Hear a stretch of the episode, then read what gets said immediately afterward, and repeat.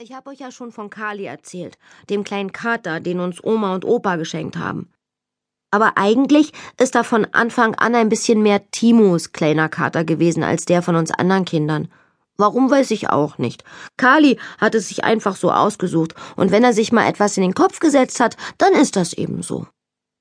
Eigentlich stromert Kali ja am liebsten im alten Schweinestall herum, wo er auch schläft. Aber manchmal springt er auch auf Timos Schoß und rollt sich so klein zusammen, dass er aussieht wie ein kleines Plüschschneckenhaus. Dann lässt er sich von Timo zwischen den Ohren kraulen und schnurrt zufrieden. Wenn Annalina oder ich mit Kali schmusen wollen, haut er immer gleich wieder ab. Einmal hat Anna ihn festgehalten, weil sie ihn unbedingt streicheln wollte. Aber da ist Kali richtig böse geworden und hat sie sogar an der Hand gekratzt. Ihr wisst eben nicht, was Kali will. Das kommt daher, weil ihr keine Katzensprache könnt, hat Timo gesagt. Ach was, und du wohl schon, hat Lina gefragt, dass ich nicht lache. Sag doch mal was auf Katzisch. Und dann ist sie um Timo herumgehüpft und hat Miau, Miau, Miau gemacht, aber es hat sich mehr angehört wie ein Wolf, der heult und nicht wie eine Katze.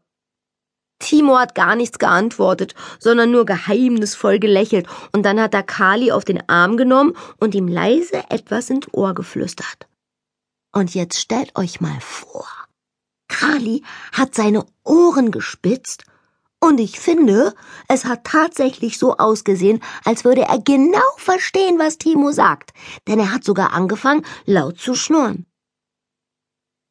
Als wir drei Tage vor den großen Ferien zusammen in die Schule gehen wollten, ist Timo mit einem ganz komischen Gesicht aus dem alten Schweinestall gekommen. Was ist denn? haben Annalina und ich gleichzeitig gefragt. Carly will sich nicht anfassen lassen und hat keinen Appetit, hat Timo geantwortet. Noch nicht mal auf Käsebonbons. Käsebonbons sind so kleine gelbe Dinge aus einer Dose, die ganz fürchterlich stinken, fast so schlimm wie Emils alte Socken. Aber Kali liebt sie und normalerweise kriegt er immer eins von Timo, wenn wir mittags aus der Schule kommen. Ach, wahrscheinlich hat er die ganze Nacht lang Mäuse gefressen und ist pappsatt, hat Emil gesagt. Oder er hat was Blödes geträumt und hat jetzt schlechte Laune, hab ich gesagt, weil mir das auch immer so geht.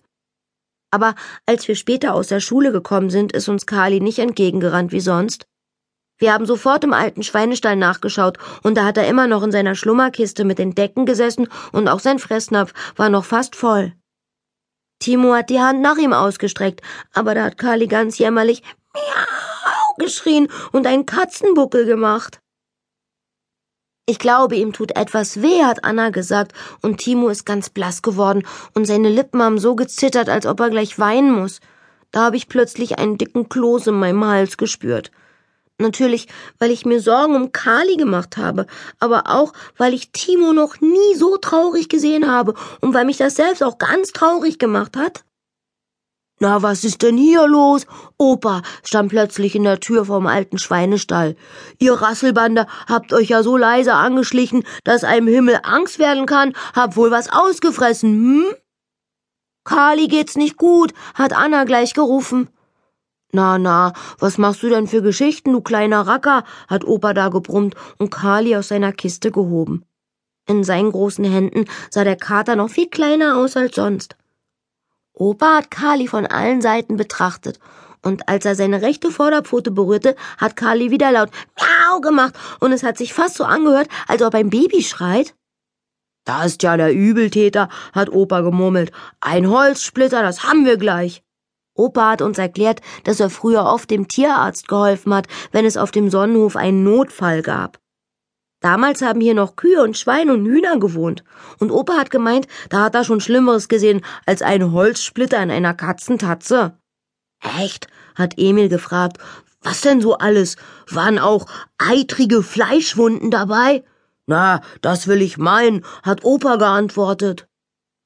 Anna hat das Gesicht verzogen, aber Lina ist ganz aufgeregt neben Opa hergehüpft und wollte wissen, ob dabei auch Blut gespritzt ist. Sie findet nämlich alle Sachen interessant, die ein bisschen eklig sind. Dann sind wir Kinder mit Opa und Kali zum Hexenhaus gelaufen. Ach du Schreck, hat Oma gesagt, als Opa ihr von Kalis verletzter Pfote erzählt hat. Rotznase, Rotznase, hat Herr Schubert geschrien.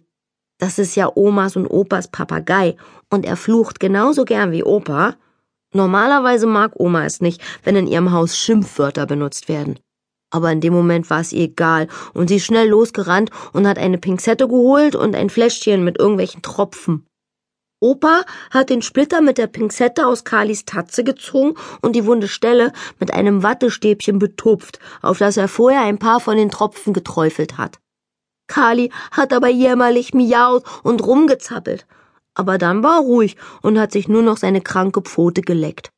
So, die Operation ist überstanden, hat Opa gesagt. Zwei Tage und euer Freund springt wieder herum wie eh und je. Macht Kalis Spucke seine Pfote wieder heil? hat Lina gefragt, und Opa hat gelacht und gesagt, das stimmt zwar, aber wir sollen jetzt bloß nicht anfangen, auch unsere Zähne abzulutschen, wenn wir uns mal irgendwo stoßen. Außerdem kann es nicht schaden, wenn ihr die wunde Stelle an Kalis Pfote ein paar Mal am Tag mit den Tropfen hier betupft, hat er gesagt. Timo hat genickt und Kali auf den Arm genommen, und der Kater hat sich sofort ganz fest an ihn geschmiegt. Natürlich haben wir Kali den ganzen Tag nicht mehr allein gelassen. Emil, Annalina und ich sind nur mal kurz zum Essen heimgegangen, aber Timo hat sogar bei Kali in Alex Schweinerei gegessen. Als Kali gesehen hat, wie ich esse, hat er plötzlich auch Appetit gekriegt und zwei Käsebonbons gefressen, hat uns Timo später ganz glücklich erzählt. Na, hoffentlich verhungert er dann nicht, wenn du morgen den ganzen Tag weg bist und ihm nichts voressen kannst, hat Emil da gesagt. Mist, hat Timo gestöhnt. Unser Schulausflug, den hab ich total vergessen. Und dann hat er uns Mädchen erzählt, dass die dritten Klassen morgen einen Ausflug zur Feuerwehr machen und das dauert mindestens bis um fünf.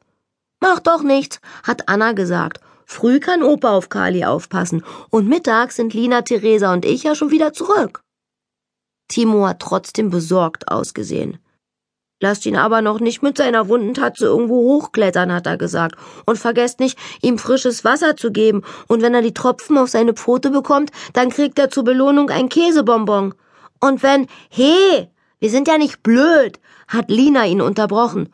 Und ich fand es auch ein bisschen doof, dass Timo gedacht hat, wir kriegen das nicht hin. Timo hat bis spät abends bei Kali gesessen und hat alle zwei Stunden seine Tatze betupft und ihm Käsebonbons gegeben. Als es schon langsam dunkel geworden ist, musste Alex Timo sogar aus dem alten Schweinestall holen. Jetzt aber ab ins Bett, hat er gesagt. So schlimm ist Kalis Pfote doch gar nicht. Eigentlich habe ich mir ja auch gedacht, dass Kali schon gar nicht mehr so schrecklich krank aussieht und dass es ihm vielleicht einfach nur gefällt, wenn Timo ihn immer so betüddelt. Aber ich habe mich nicht getraut, das vor Timo zu sagen. Sonst hätte er vielleicht geglaubt, Annalina und ich kümmern uns nicht richtig um Kali, wenn die Jungs weg